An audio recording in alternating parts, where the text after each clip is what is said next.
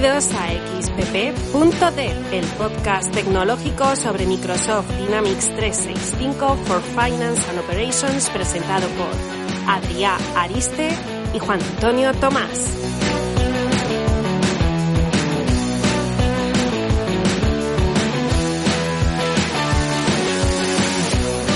Hola, hola, muy buenas, buenos días, buenas tardes, buenas noches, según cuando nos estés escuchando y sobre todo feliz año nuevo, feliz año Adri, ¿cómo estás? Feliz año. Pues estoy muy indignado. ¿Y eso? Y hay cosas que no se pueden tolerar y voy a aprovechar esta plataforma para denunciar públicamente lo que está pasando. Llevo desde octubre, desde finales de octubre, viendo polvorones, turrones, de todo en el supermercado. Llega el día 3 de enero y me voy a comprar unos mantecados y han quitado todo lo de Navidad.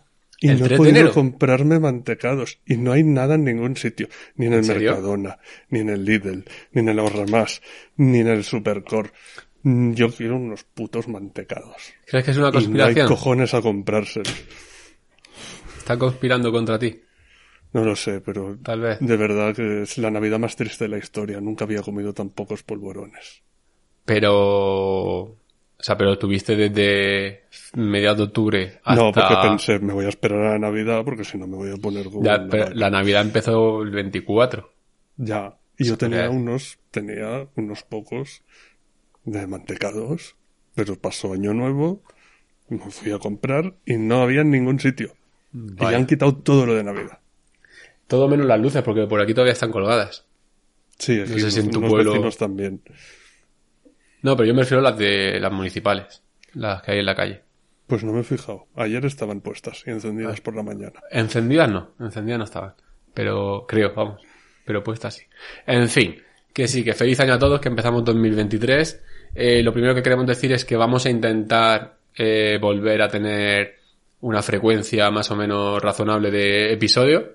No como Previsible. pasó, sí, previsible, no como pasó el año pasado. La idea será, pues, en principio por cada update que saquen. A ver si también podemos hablar con gente que le apetezca grabar un episodio y salir con nosotros a, a contar cualquier cosa, lo que quieran, siempre y cuando sea de, de la temática, por supuesto.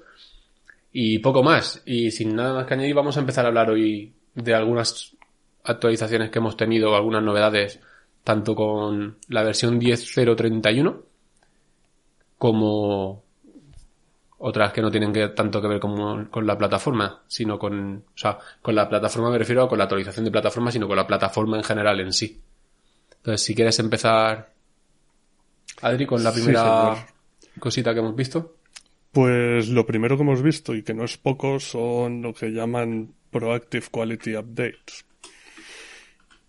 Proactive es porque no tenemos que tomar ninguna... No tenemos que hacer ninguna acción para que se apliquen estas actualizaciones y van a ser actualizaciones mensuales.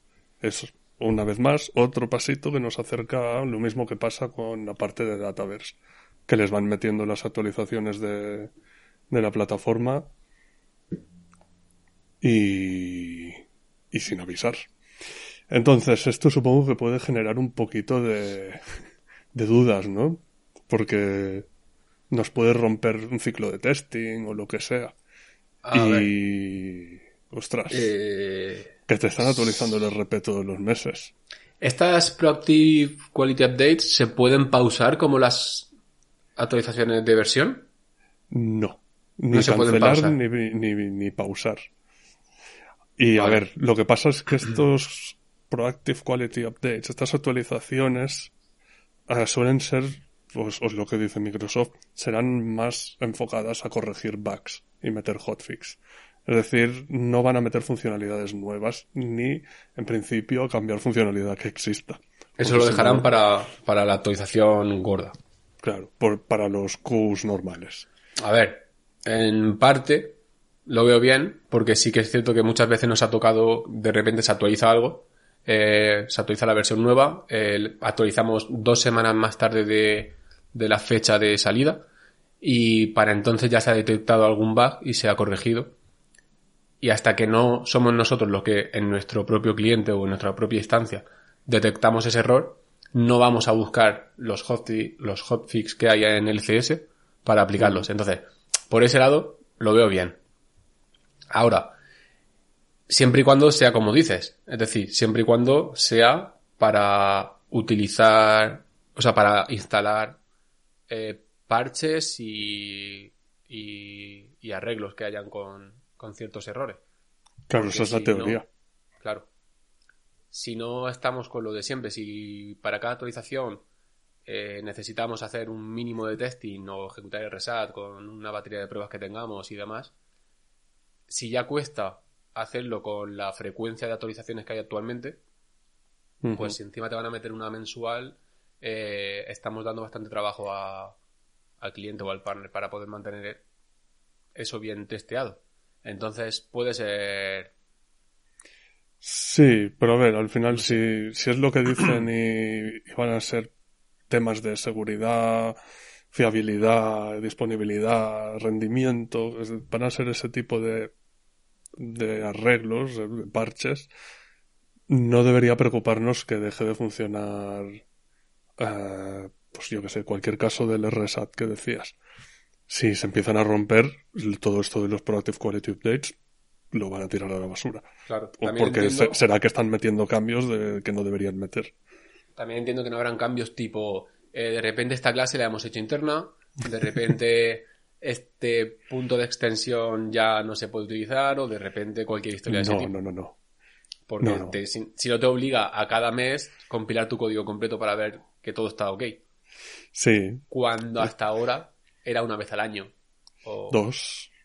Dos en al abril y en octubre. Con la más release. Sí. Pero, oye, que no, no, no. Esto es decir, tú estás, imagínate, tienes el cliente en la 10030. Sí. Y mm, no quieren meter todos los cubos, sino que meten uno de cada tres pues en vez de estar en la 10.030 hasta que metan la 31, se les va a ir actualizando con los parches de mejora, de fixes y cosas así. También está, bien porque cuando nosotros detectábamos, no sé si eso cambió o sigue siendo igual, pero cuando nosotros detectábamos cualquier problema en una versión concreta, teníamos que hacer una quality update, LCS no te permitía descargarte unos hotfix concretos. Tenías que descargarte todo el paquete. ¿Eso qué quiere decir? Que si estás ya casi eh, en fechas para la versión siguiente, estás instalando una cantidad de, de fixes muy grande. Y no sé si incluso alguna funcionalidad nueva que luego forma parte de la versión completa. Ahí no estoy seguro. Mm, bueno, ya lo, iremos viendo. Porque vaya, el, el, caso es que para el 1 de enero, según viene la documentación, el 99% de los entornos sandbox ya están con los Proactive Quality Updates. Supongo que todos hemos recibido un poco de spam del LCS. De hecho, de hecho, de hecho, juraría que ha sido hoy que en nuestro entorno de Axazure UAT ha entrado una programación de Quality Update o, anoche se instaló, me parece. Si no me equivoco. Pues en la documentación dice que uh, todos el día 7 de enero, todos los sandboxes ya están incluidos en el programa. Y que va a empezar a incluirse los entornos de producción a partir del 21 de enero. ¿Y qué pasa con la gente que está con Fair Release? Pues supongo, que también habrá un Fair Release con Quality Updates. O sea, ¿le entrarán antes también los Quality Updates? Entiendo que sí. Imagino. Sí, no sé. Vale, eso habrá que verlo también. No viene nada de Fair Release en la documentación. No. Pues entonces no sé eso cómo lo estarán gestionando. Y nada. Vale. Eh, hablando de... hay una cosita de... Es decir, esto se va a aplicar a todos los clientes, de momento excepto a los que tengan regulaciones de la, de la FDA de Estados Unidos. ¿Verdad? Que es la Administración de Alimentación y Drogas. Drogas de... No de, de ponerte fino, sino de las de paracetamoles. Vale, entonces estos clientes tienen una... Exacto, farmacéutica. Estas, estas empresas están sujetas a una legislación especial por el tema de los laboratorios, análisis, etcétera. Entonces, si tienes un RP, no pueden aplicar las autorizaciones igual porque pierden certificaciones y cosas. Y estos clientes de momento están excluidos. Vale. Vale, te iba a comentar que ya que estamos hablando de temas de actualizaciones, en lugar de pasar ya directamente a las novedades de la 10.031, podemos hablar también de el mail que recibimos con el tema de las actualizaciones, pero no de Dynamics, sino de actualizaciones de mantenimiento de servidores y demás, actualizaciones de Windows y tal. ¿Te parece? Sí, sí. Vale, pues dale si quieres. Pues espérate que me lo miro. No, ¿qué quiero decir? Que me acuerde. sí, sí. Eh, No, esto también es- era algo que empezaba ahora en enero de 2023 Sí. y es básicamente que están intentando acercarse cada vez más al, al cero downtime para las actualizaciones de servidores, de mantenimiento de servidores. sistema. Básicamente, de sistema, exacto. Entonces lo que nos pide Microsoft es que activemos eh, la programación de los lotes por un lado y los retries por el otro. Eso es.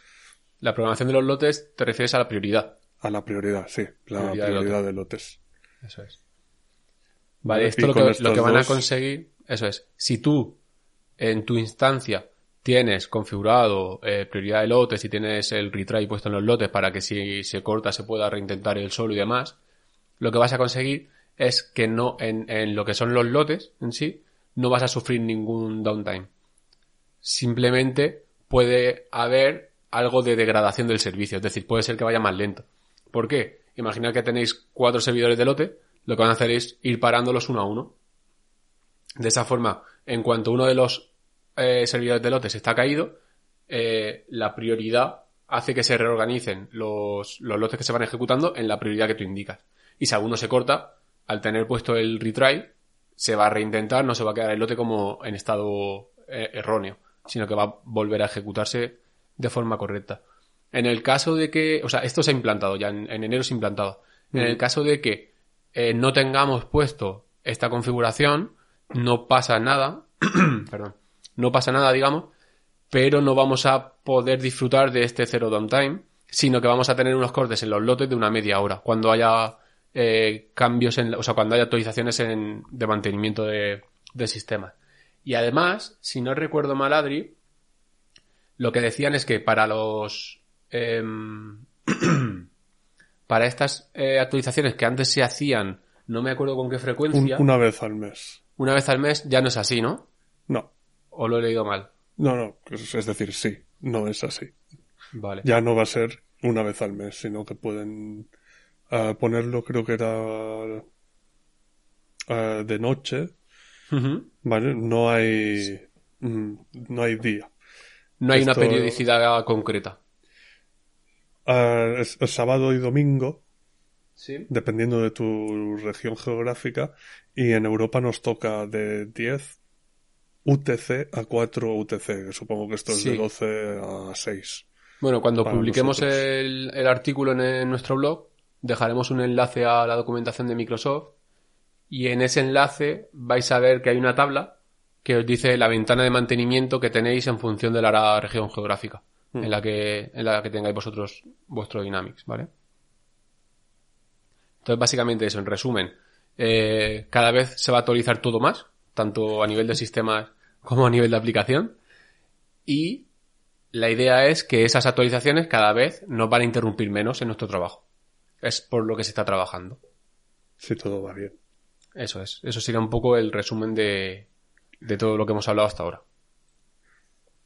Yo creo que con eso estamos cubiertos, ¿no? No hay ningún punto más. No. No, sobre todo por la parte esta de. de, de los lotes. De esto del, Bueno. del, del zero downtime es de poder poner, poner actualizaciones sin que se cayeran los SAOs. Esto llevamos también oyéndolo. Sí, y que no solo ya- para sistemas, sino también para meter deployable packages, ¿no? Sí, pero eso no lo veo yo ahora mismo. No, no, no. Eso tardarán más, supongo. Creo que- De hecho, no sé si lo habrán aparcado un poco ese tema, porque tampoco se oye mucho últimamente, ¿eh? Tiene pinta, sí. ¿verdad? Eh, y luego también, bueno, igual que hemos dicho que las Proactive Quality Updates no se pueden aplazar, estas menos todavía. O sea, sí que No, Hasta esto ahora- no tenemos ningún... hasta ahora Microsoft avisa de que va a haber un mantenimiento de los sistemas y demás. Supongo que seguirán haciéndolo. no estoy seguro, pero no se puede aplazar de ninguna manera, básicamente porque al final lo que necesita Microsoft es cubrir- eh, cumplir con todos los estándares de seguridad y de regulación que hay referente a los, a los servidores y demás. Entonces, al final tienen que actualizarlo sí o sí. No, no podemos decir nosotros, no, hoy no me actualizas esto. Porque si no, están incumpliendo. Y básicamente eso es todo referente a actualizaciones. Ahora ya vamos a pasar a... Joder, perdón. Ahora ya vamos a pasar a hablar un poquito de las novedades que nos ha traído la última, la última versión. Porque en el episodio anterior, Adri, ya no me acuerdo si hablamos de la 29 y la 30, puede ser, ¿verdad? Sí, sí, por Entonces- eso, eso es lo que tenemos en las notas. Vale, pues entonces ya nos toca la, la versión 10.031. Que bueno, ha sacado alguna cosita interesante. Eh, la primera de ellas que podemos ver, aunque la- vamos a discutirla ahora un poco porque estoy un poco mosca con una de las cosas que no entiendo muy bien, yo creo que, que eso ya estaba, pero bueno. Eh, básicamente lo que van a hacer es meter una nueva propiedad en las tablas que nos van a permitir eh, hacer un chain tracking, es decir, un... ¿Cómo se dice en español? El chain tracking. Un, El control de cambios. un control de cambios a nivel de registro dentro de las tablas y de las entidades. ¿Vale? Eh, lo que van a hacer es meter una nueva propiedad dentro de estas tablas que se va a llamar Allow Row Version Chain Tracking. Y si tú lo marcas a Yes, según pone la documentación, en tiempo de compilación, nos va a generar un nuevo campo que va a ser el sysrow version number, que luego he visto por ahí, que esto es lo que me traía a mí un poco eh, loco, digamos, he visto por ahí que dice el campo sysrow vers- version number, también conocido como row version. Entonces yo he pero el row version no lo tenemos ya en las tablas. Cuando hacemos actualizaciones, si eh, la concurrencia es optimista, se basa en ese row version para ver si el registro ha sido cambiado desde que nosotros leímos el registro hasta que mandamos el update. No bloqueamos registro. Si es pesimista, sí que bloquea registro. Si es optimista, no bloqueamos registro, leemos, modificamos y luego hacemos el update. Si ese row version cambia, falla, te da un conflicto de actualización, un update conflict. Entonces, mm, ya cuando actualiza alguna máquina a la 31 lo- le echan un vistazo a ver qué hace exactamente. Pero básicamente esto va a ser un campo, si es nuevo, según dicen, que va a estar eh, de solo lectura a nivel de SQL y es el propio SQL Server el que gestiona el incremento de ese valor. ¿Vale? Y nos va a permitir poder utilizar el, este chain tracking a nivel de, línea en las data entities. Em, eso sí, para poder habilitarlo en las data entities hay varias eh, condiciones o reglas que tiene que cumplir. Eh, una de ellas, por ejemplo, es que si las data entities tienen un, un range, no funciona. Es decir, tú tienes tu data entity en tu AOT, tienes los fields y demás. Si tú metes un filtro dentro de la data entity, el chain tracking a nivel de registro ya no lo puedes utilizar. Lo mismo con los group by. Tampoco puedes utilizarlo en data entities que estén agrupadas a nivel de datos. Em, Esta me gusta. ¿Esa te gusta? Sí, porque me recuerda a, a Dataverse, precisamente. Que te dice que cuando... Eh, espérate, me he perdido. Cuéntala. Cuando, cuando tengas más de 10 eh, data Ah, sources en la entidad, te va a decir que... Y esto me recuerda que cuando te montas un, un fetch XML con Dataverse, si le metes más de 10 entidades, te dice que, que no funciona. Eso no sabía yo. Y, es un- y esto es para mejorar el rendimiento. Vale. Pero eso lo que estaba viendo yo es que te dice que te, que te va a mandar un warning cuando superes en 10 el límite. El límite. ¿Y el límite no es 10? No. no Claro. ¿y cuál es el límite? Esa es mi duda. Porque te dice, el... Límite es, es configurable hasta un máximo de 10. Ah, hasta un máximo de 10, vale. Sí. Entonces, entonces es hasta 20. Te lanza un warning No, si superas. decir, Te dice, si eh, recibirás Sí. un warning cuando el límite es excedido por 10. sí. Y entonces, cuando 20. este es excedido por 5. No lo entiendo esta frase. Y luego Supongo que... que... tienes dos warnings, cuando te pasas de 5 a 1 y cuando te pasas de 10 otro. Vale, chain tracking y te dice que ese chain tracking no puede ser habilitado en una entidad. Bueno, pues crearemos una entidad con un montón de data source y lo probaremos a ver cómo, cómo funciona exactamente. Vale, luego también... Eh, Otra vez los rangos, pero esta vez Sí. a nivel de, de data source en la entidad. No en Eso el es. rango en la entidad, sino en los data sources. Eso es. Luego, Tiene para poder lógica. habilitar el chain tracking, cosa que tiene bastante sentido, en una entidad, todas las tablas que forman parte de esa entidad tienen que tener habilitado chain tracking, obviamente. Y no se pueden usar vistas. Y no se pueden usar vistas. Tienen que ser el ni vistas ni, ni te vale tampoco con las data entities anidadas. Es decir, tiene que ser una entidad normal y corriente con que su origen de datos son tablas únicamente. Mira, la entidad de las direcciones ya no funciona. Eso es. Luego también te dice que eh, las relaciones que hay en esa entidad o en, en sus orígenes de datos, en sus data sources, tienen que ser de tipo normal. Si son de tipo fijo o fijo relacionado, tampoco te, te funciona. Y alguna regla más que hay por ahí. Sí, que las relaciones entre los data sources tienen que ser de varios a uno. También para que funcione. Y que tampoco son, están soportadas las tablas cuando la, cuando la tabla raíz tiene lo del validate time, time state. State. habilitado. Es decir, que no tienes, o sea, lo del el valid from valid to. Este se pone de forma automática, con fecha o fecha y hora. Y básicamente es eso, lo que viene aquí. Luego también tenemos, eh, entiendo que en base a lo que acabamos de hablar, nos va a permitir utilizar el chain tracking eh, a nivel de entidades virtuales para poder utilizarlo posteriormente en Dataverse. Ya esto lo hemos hablado alguna vez, si hay alguien que todavía no sabe lo que es esto de las entidades virtuales. Básicamente cuando tú estás en Dataverse eh, tienes eh, opción de consultar en tiempo real entidades públicas de Finance and Operations simplemente habilitándola dentro de Dataverse. Es un, es un check, tú te vas a buscar las entidades, un check la marca y te permite utilizar, por ejemplo, en una Power App una entidad de Finance como si fuese una tabla de Dataverse normal y corriente y luego ya internamente lo que hace es hacer una llamada a esa online en, en tiempo real a esa entidad de Finance and Operations, trae los datos y los procesa. Y Esto usa el OData, ¿no? no, ¿Cómo que no? no Está realmente. haciendo peticiones HTTP. En, en mi pro- en mi próxima sesión de, de, de Portugal lo verás. No, así como resumen, no estaba utilizando data como tal, está utilizando un servicio web. So, en, en la sesión que voy a preparar con Adrianillo para Portugal, para Lisboa, eh, vamos a hablar de los distintos orígenes de datos de, que puedes utilizar en una Power App de tipo Canvas, de Finance, obviamente. O sea, los, los distintos orígenes de datos, no, los distintos métodos de conexión con Finance para utilizarlo como origen de datos.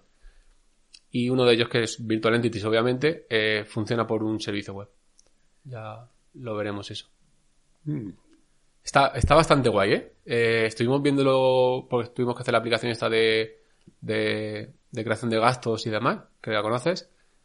Y estuvimos investigando bien cómo funcionaba para un tema que también contaremos en la sesión. Y está bastante chulo cómo está montado y te permite hacer, o sea, te permite trabajar guay con entidades virtuales comparado, por ejemplo, con el conector de Finance que existe en Dataverse. Está bastante guay. Eh, bueno, que me he ido de- del tema. Em, que decía que eso, que te va a permitir trabajar con chain tracking a, través de Dataverse, de las virtuales, de las tablas virtuales. Eso te va a permitir eh, en algún momento poder trabajar de forma offline. Cuando trabajamos con Power Apps, utilizando entidades virtuales, que ahora mismo, si no me equivoco, no se puede. Tú no puedes trabajar online porque al final son llamadas que hacen en el mismo momento. Entonces, eh, utilizando ese chain tracking, será capaz de ver qué cambios se han realizado con respecto a lo que hay en el origen y enviar sobre actualizar aquellas, aquellos registros que, que estén afectados o algo así. También, según pone en la documentación, aunque esto no lo tengo todavía muy claro cómo funcionará, al final eh, lo, que, lo que están buscando con esto es que todos los métodos de, de mm, sincronización de datos que utilicemos en Finance en su momento pasen a ser utilizando siempre los servicios de sincronización que hay en. Dataverse. Es decir, lo de siempre que llevamos diciendo desde 1934, que Finance and Operations se va a Dataverse, va a ser una aplicación más de, de Dynamics 365 y Dataverse va a ser el motor de él. De hecho, ah, no, eso no se puede decir. Bueno, a ver, no se puede ver, sí, decir, pero se puede, que. No se puede os decir tenéis inglés, que en español- registrar en el Yammer del in- En no se Insiders. enteran. Os tenéis que registrar y está habiendo unas sesiones sobre One Dynamics, que eso sí que sabemos lo que Sí. es, ¿vale? Es One todo el plan de One- convergencia de, de, de que Dynamics sea una plataforma de verdad, no como ahora, ¿no? Sí. Entonces hay una serie de charlas que están explicando pues todo el trabajo que están haciendo para que trabajar con el RP y con Dataverse o CRM o como lo queréis llamar sea una experiencia más unificada y, y poquito Y a poquito pues Entre tú y yo, que no nos escucha nadie ahora, esta última charla era para contar que la base de datos de Finance va a estar junto con la base de datos de Database. yo no Pero lo he dicho, esquema- lo ha dicho Pero Juan. en, pero en esquemas separados. Ya está. Solo digo eso. Nada más. Entonces Dataverse es un SQL. Habíamos quedado con eso, ¿no? Entre otras cosas, era SQL, o sea, Azure SQL, pero también tenía más cosas, ¿no? Como Sí, sí, ficheros, etcétera. Cosmos. Ahora, eso sí, también. eso sí. Lo más importante para toda la gente que se esté pegando ya con esto y que lo esté sufriendo, no preocuparos, Dual Write sigue ahí, no, se- no desaparece. que eso seguro que mucha gente se alegra de, de saber que el Dual Write sigue ahí funcionando perfectamente, sin ningún tipo de problema. En fin. vale, yo creo que ya está de esto. Vamos a pasar al siguiente punto. Que el siguiente punto tiene que ver con eh, la... No sé si está bien dicho en español, la compartición de datos, Sí, el data sharing. sí, hombre. Eh, hay una característica, bueno, si nos remontamos a 2009, en Nike 2009 eh, y demás, teníamos en 2012 teníamos el concepto de las entidades de las entidades virtuales, Empresas virtuales. empresas virtuales, eso, que se utilizaban para compartir datos entre empresas. ¿Esto cómo funcionaba internamente? Funcionaba de forma que teníamos un data area, que era el virtual, que al final era un data area normal y corriente, y tú configurabas para que la empresa 1 y la empresa 2, para ciertos grupos de tablas, imaginemos, eh, clientes y proveedores, esas iban a estar compartidas. Entonces las metíamos dentro de una colección de tablas, esa colección de tablas la compartíamos dentro de la entidad de la empresa virtual 1, entonces esos datos estaban compartidos entre la empresa 2 y 3. Ya no sé qué números he dicho, pero bueno, así como concepto. ¿Eso qué hacía? Pues que si yo escribía un cliente en, el, en la empresa con el data area igual 2, internamente se guardaba con el data area igual 1. Y si yo con, escribía, con el virtual. Eso es, y si yo escribía con el data area, en la empresa data area 3, también se guardaba con data area 1. Y ambos, cuando tú haces una select, al traducirse SQL, metían en la consulta el where data area igual a el virtual. Vale. Pasamos a Dynamics 365. Y lo quitan. Entidades virtuales desaparece. ¿Y Eh, te no imaginas que lo han quitado porque ya tenían previsto montar lo de Dual Write y pensaron que sería un pifostio? Buah, ni idea. A saber. A saber. Solo Pero bueno, faltaría que la gente de Dataverse tuviéramos que explicarles si ya tuvimos suficiente con lo de las empresas, meter también el concepto de Virtual Companies. Va a ser todo más fácil. Pudiera ser, pudiera ser.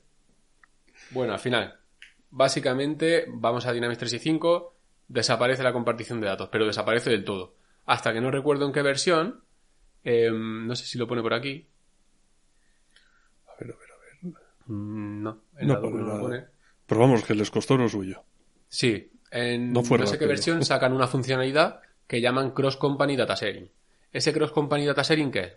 Pues es un formulario en el que tú configuras una serie de políticas de compartición de datos y dices, por ejemplo, la- quiero compartir la tabla de clientes entre la empresa A, B y C. Pues haces una política de datos en la que vas a compartir esa tabla y la vas a compartir entre esas tres empresas. ¿Esto hace lo de la empresa virtual? No. No hace eso. Lo que hace es que cuando tú escribes en la empresa 3, eh, hay una serie de, de procedimientos almacenados, creo que eran en SQL, que te replica la información en la 2 y en la 1. ¿Vale? Es decir, estamos creando el cliente tres veces realmente. Pero ese cliente se crea de forma automática. Entonces, entre comillas, estás compartiendo los datos y vas a tener la información del cliente disponible en ambos sitios. El party, sabéis que es uno solo, luego lo que es la custable y otras tablas se replican en todas las empresas. Vale, perfecto. Esto luego se puede activar, funciona bien, eh, tiene algunas limitaciones, como por ejemplo que si tú tienes una tabla compartida en una empresa, esa tabla para esa empresa no la puedes configurar como mapping dentro de DualWrite, es decir, no puedes compartir los datos con CRM, Mm. entre otras cosas. Vale, pues ahora ha llegado la versión 10.031 y han sacado una, eh, una nueva funcionalidad que está en preview de momento. ¿Vale? ¿Cuál es esta funcionalidad? Pues es no duplicar los registros. Todavía no sé cómo va, pero a mí me suena a empresa virtual, básicamente. Bueno, o, eso, o que simplemente se crea. El concepto es el mismo, desde luego, ¿no? Pero lo llaman eh, Master Company Sharing. Es como si hubiera una empresa que puede ser como el origen del Master Data Management. Eso es, tienes que que crear una empresa. O sea, tienes que montar una empresa nueva para ello. No sé, no sé. Eso son todo especulaciones. Vale, vale, vale. Pero que me suena a eso, me suena como que hay una empresa de de donde las demás se van a alimentar, pues, cuando compartas, se van a alimentar para, para tener los, los datos. Esto, esto hay que investigarlo con la 31. Sí, este hay que verlo bien.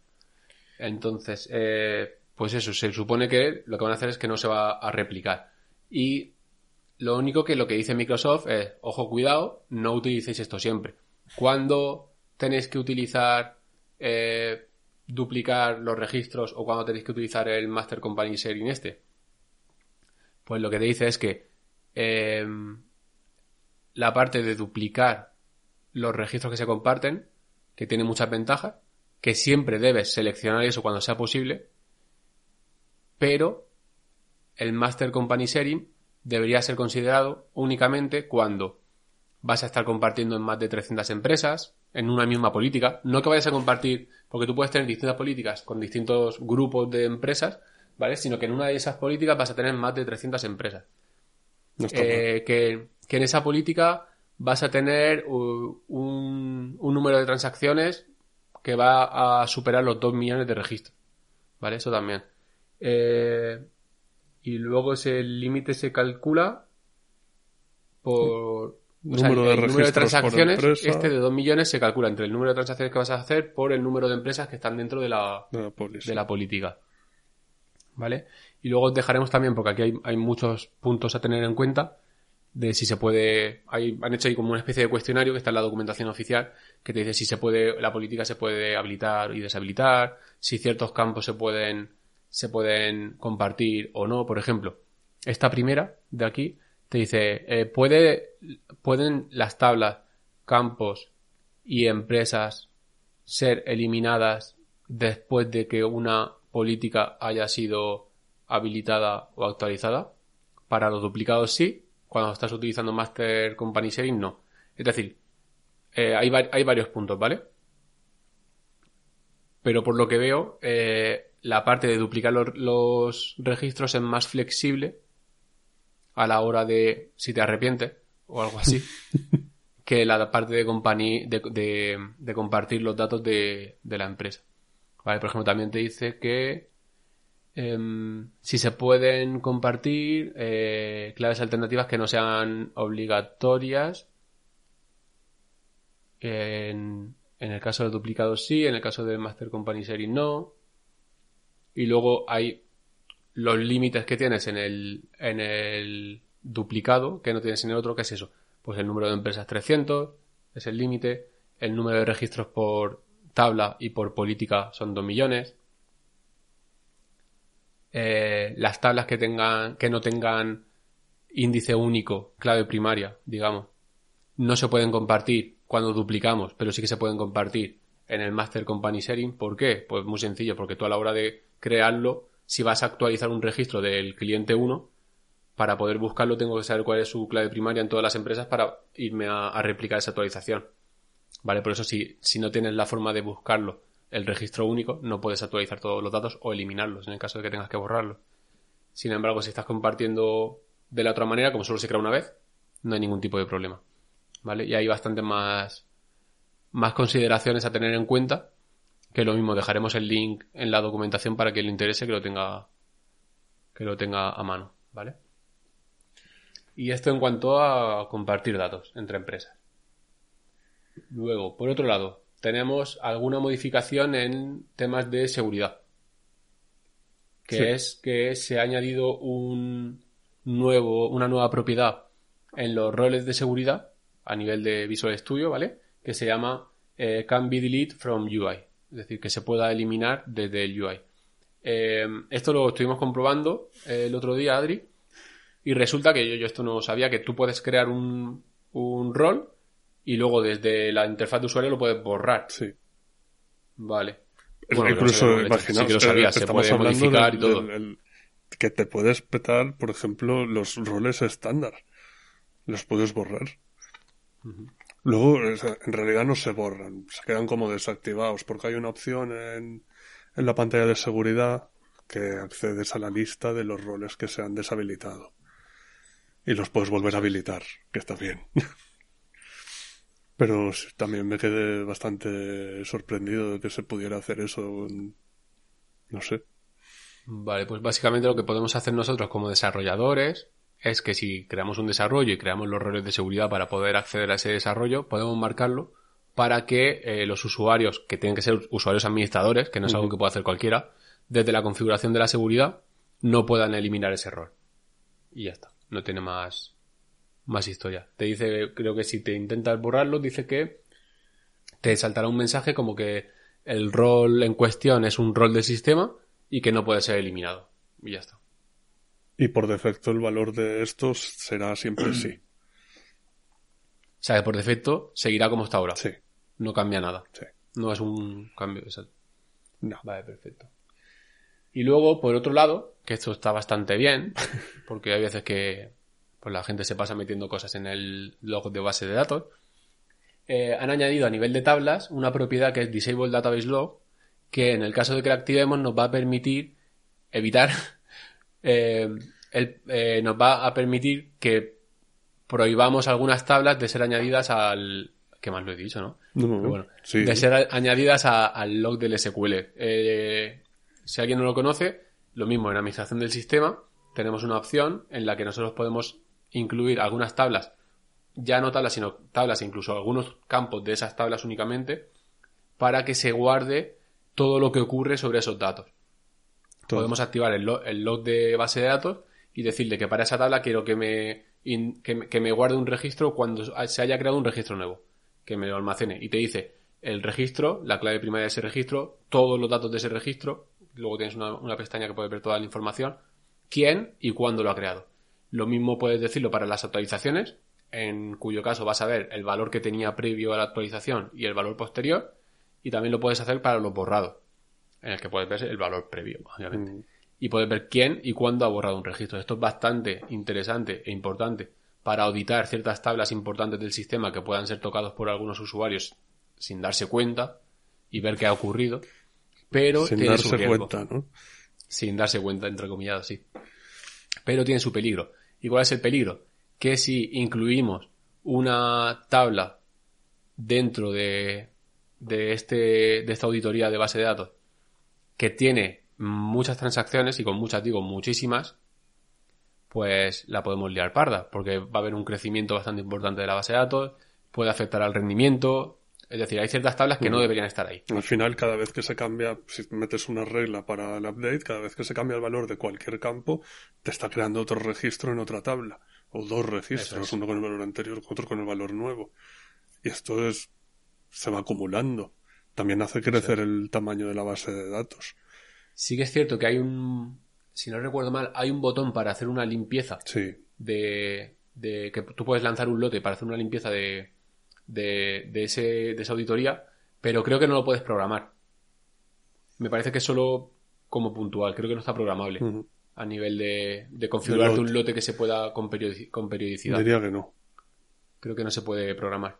Entonces, eso, pues tiene su peligro.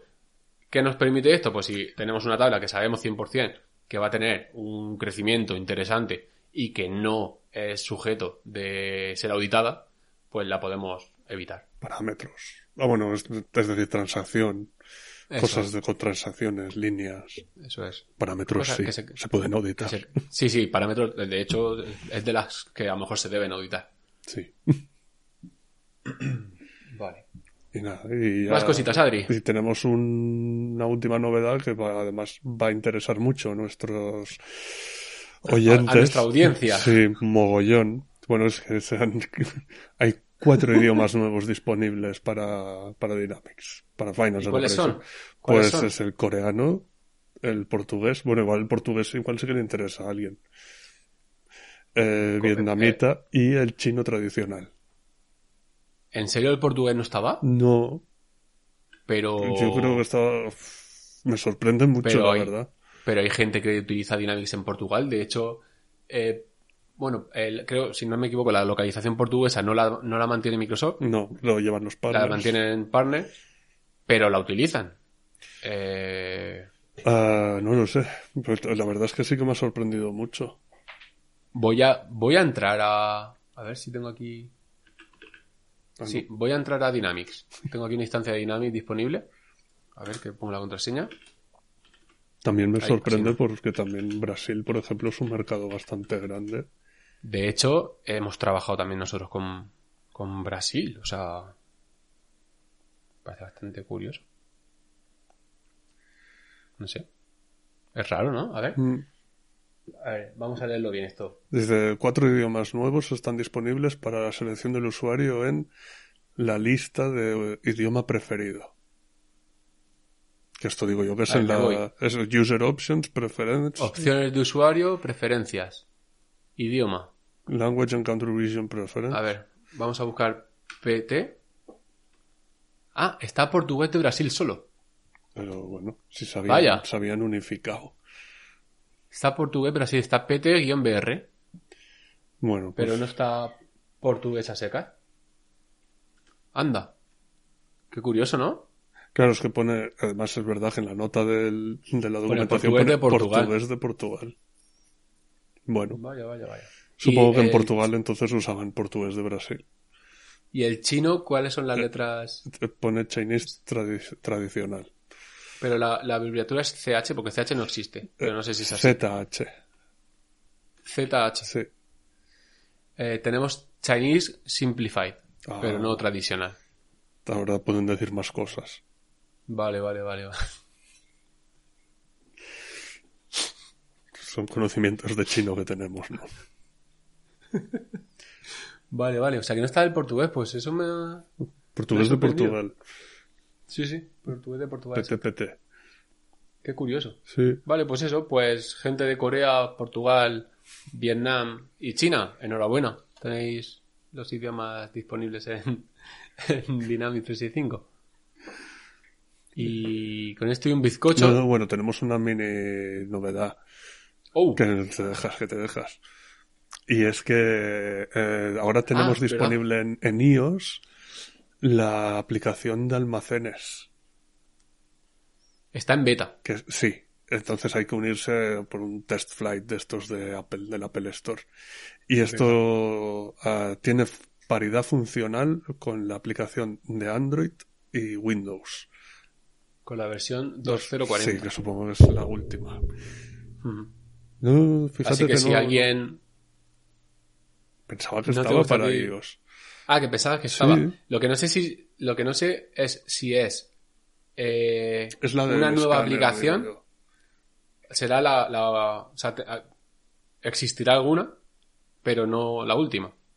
No sé, la verdad que al ser yo de Android, pues Al gustarme a mí tanto la aplicación de almacenes. no tengo ni idea.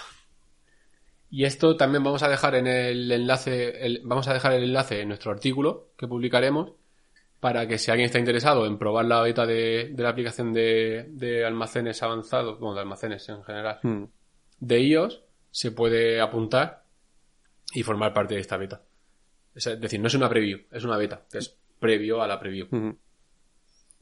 Y ahora sí, Ahora sí. con esto y un bizcocho A no ser que haya salido alguna novedad eh, ahora en los últimos minutos, de última hora. diría que no. Vale, pues nada, gente. Eh, muchísimas gracias como siempre por escucharnos, a los que os habéis conectado en directo, a los que nos escucháis posteriormente, tanto en Evox como en Spotify, como en Google Podcast, como en otros sitios que se sube de forma automática el podcast. Eh, prometemos intentar publicar más episodios de forma recurrente, siempre que la novedad y, las cositas de Microsoft nos lo permitan. Hacemos otro llamamiento para si a alguien le apetece sentarse aquí con nosotros a tener una charla sobre algún tema concreto. De hecho, hay alguien por ahí, que ya lo hablamos en su día, Sí. que nos toca invitarle, ¿eh? Sí. Vamos a hacerlo, de hecho. Y también un llamamiento a los fabricantes de mantecados y polvorones que si quieren patrocinarnos el podcast, yo me pueden pagar en especias. A ver, en cuanto a patrocinio, yo eh, me vendo a cualquier tipo de empresa, No, ¿vale? hostia, Siempre que sea todo Los re- relativamente legal. Quiero decir que de- dentro de mis principios, siempre que estén, cumplan con mis principios, que son estos si no te gustan los cambios, Que hay más legal que Eh, unos polvorones. yo ad- admito, admito dineros para pagar este podcast. Y nada, gente, eh, lo dicho, muchísimas gracias por escucharnos y espero que nos volvamos a ver y escuchar dentro de un mes. Un abrazo a todos. Chao.